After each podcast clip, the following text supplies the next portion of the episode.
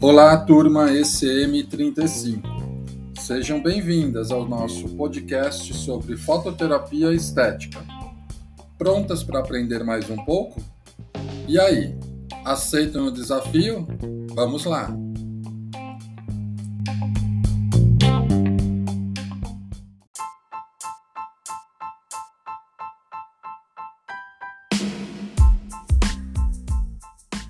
Angélica, ECM35. A pergunta é: o que é monocromaticidade? Monocromaticidade significa a especialidade da luz por uma única cor com o mesmo comprimento de onda.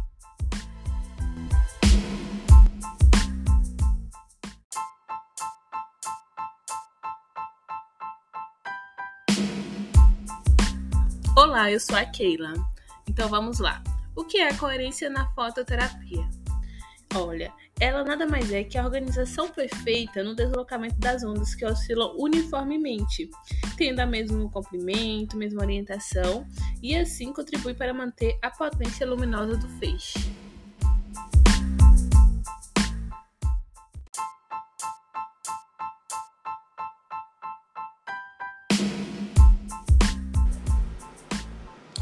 Isabela Dias Pergunta número 4.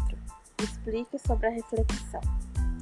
A reflexão, a luz retorna para seu ponto de origem sem interagir com o tecido. Cerca de 4 a 6% da luz é refletida no extrato córneo. Quanto mais espessa a pele, maior será a reflexão.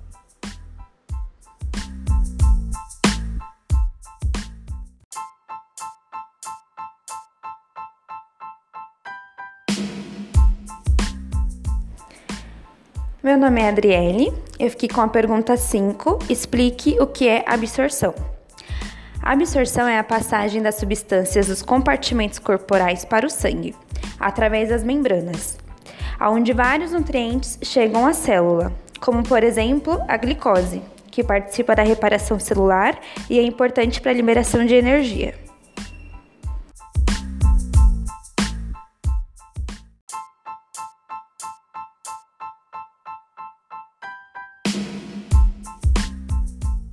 Transmissão é a capacidade da radiação atravessar o tecido sem sofrer atenuação. Permite que a luz chegue a tecidos profundos.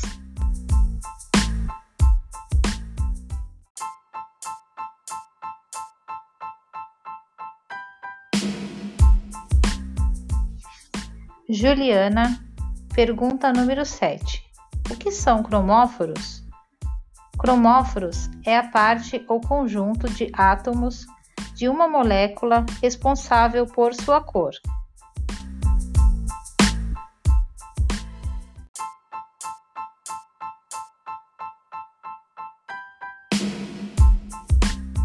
Oi, eu sou a Isadora e eu vou responder a pergunta: Quais são os efeitos do laser de baixa intensidade sobre o tecido?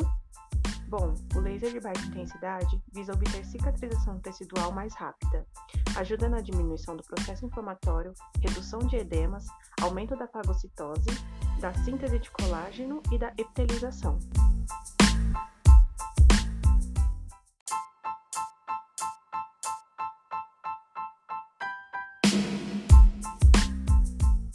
Característica do LED azul favorece o armazenamento de água no interior da célula, promovendo hidratação.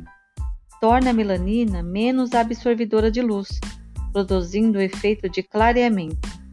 Inibe a enzima 5-alfa-redutase presente na acne. Tem efeito bactericida.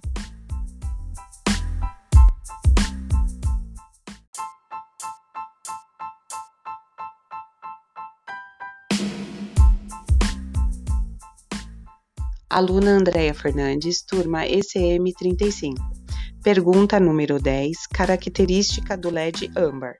Resposta: O clutch LED circular âmbar possui comprimentos de ondas de 590 nanômetros e potência de 3.000 megawatts.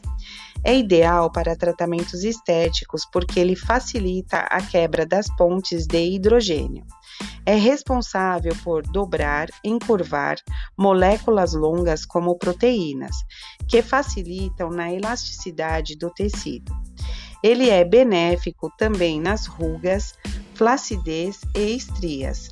Ele estimula a organela ribossômica, denominadas de fábricas de proteínas, sendo proteínas sintetizadas através de informações genéticas. Ele favorece a síntese de cadeias de aminoácidos formadores de proteínas, produz colágeno e elastina, estimulando o metabolismo celular.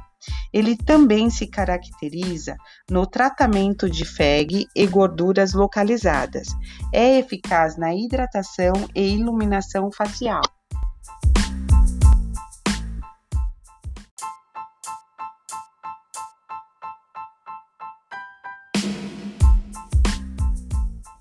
Eu sou a Laís e eu vou falar sobre as características do laser vermelho. O laser vermelho tem como características promover a ativação da síntese e remodelamento de colágeno e elastina e proteínas de membranas. Ele ainda possui efeitos bioestimuladores e biomodeladores com ação anti-inflamatória e analgésica. Ele também estimulará a cicatrização de tecidos no pós-operatório, assim gerando uma prevenção da formação de queloides. Por fim, ele também causará efeito bactericida e fúngica em infecções cutâneas.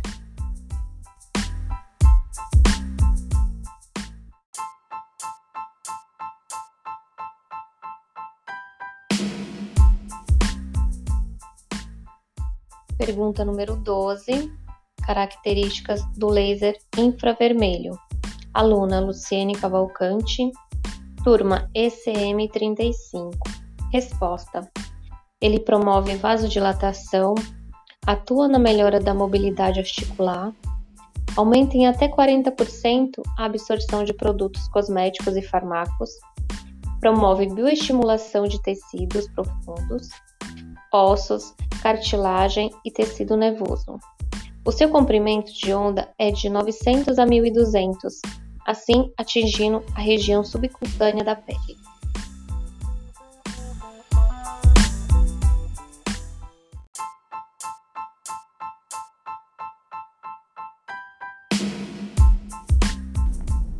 Giovana Guedes, pergunta número 13.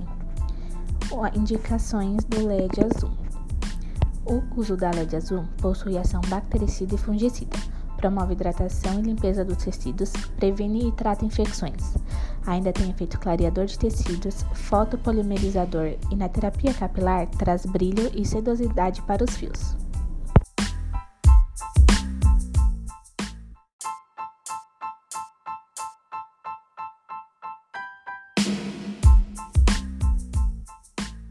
Nome é Patrícia Gomes e a minha pergunta é: Indicações do LED âmbar. As indicações são flacidez e revitalização, atuam na síntese de colágeno e estimulam o metabolismo celular, utilizado também no tratamento de FEG, gordura localizada e estrias, na hidratação e na iluminação facial.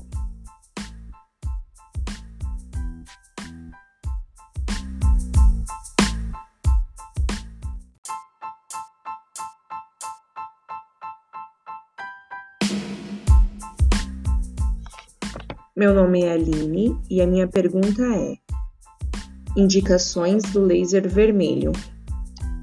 As principais indicações do laser vermelho são acnes, flacidez, estrias, pós-operatório e revitalização, sendo também para o aumento, a microcirculação periférica, ação analgésica e anti-inflamatória, o aumento, do metabolismo celular e a síntese de ATP, aumento no metabolismo dos fibroblastos, com consequentes aceleração na produção do colágeno e elastina e a reparação dos tecidos moles.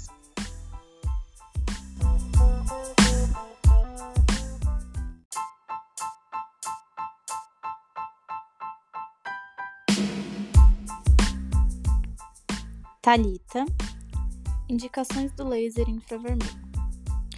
As indicações são drenagem linfática para pós-operatório, edemas e acne, síntese de colágeno, ação analgésica e anti-inflamatória, correção de botox, aumento na absorção de cosméticos, a permeabilidade, bioestimulação na circulação de tecidos profundos, como osso, cartilagem e entre outros.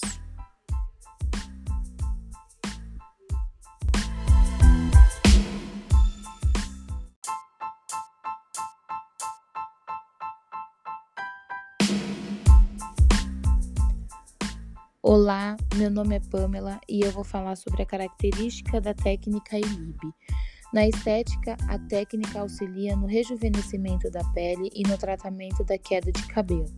Entretanto, as principais atuações na estética são no rejuvenescimento dos tecidos, já que o aparelho ajuda na formação de fibras colágenas na pele e permite a sua ativação. Por isso, o ILIB é usado em cicatrizes, manchas de pele e rugas.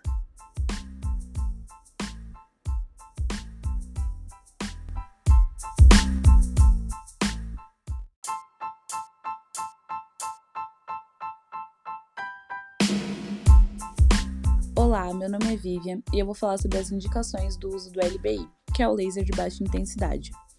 Ele é utilizado no tratamento de dores, inflamações, cicatrizações e lesões musculoesqueléticas. É utilizado nos processos degenerativos e inflamatórios das lesões dos tecidos moles, como ligamentos, tendões e músculos, em edemas periarticulares e para cicatrização de feridas abertas e em lesões nervosas periféricas. Ele auxilia na resolução do processo inflamatório, estimulando a liberação de substâncias pré-formadas no nosso organismo, como a histamina, a serotonina e inibindo a formação de bradicinina, atuando similarmente às drogas anti-inflamatórias. Ao mesmo tempo que ele atua na cicatrização através da reptilização a partir dos restos basais, ele melhora a atrocidade tissular a partir do estímulo da produção de ATP.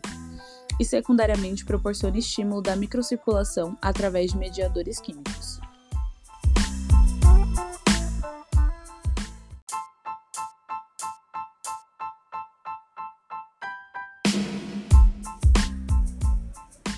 Vocês acabaram de ouvir o podcast sobre fototerapia estética da turma ECM 35, período da manhã, da FAMESP São Paulo.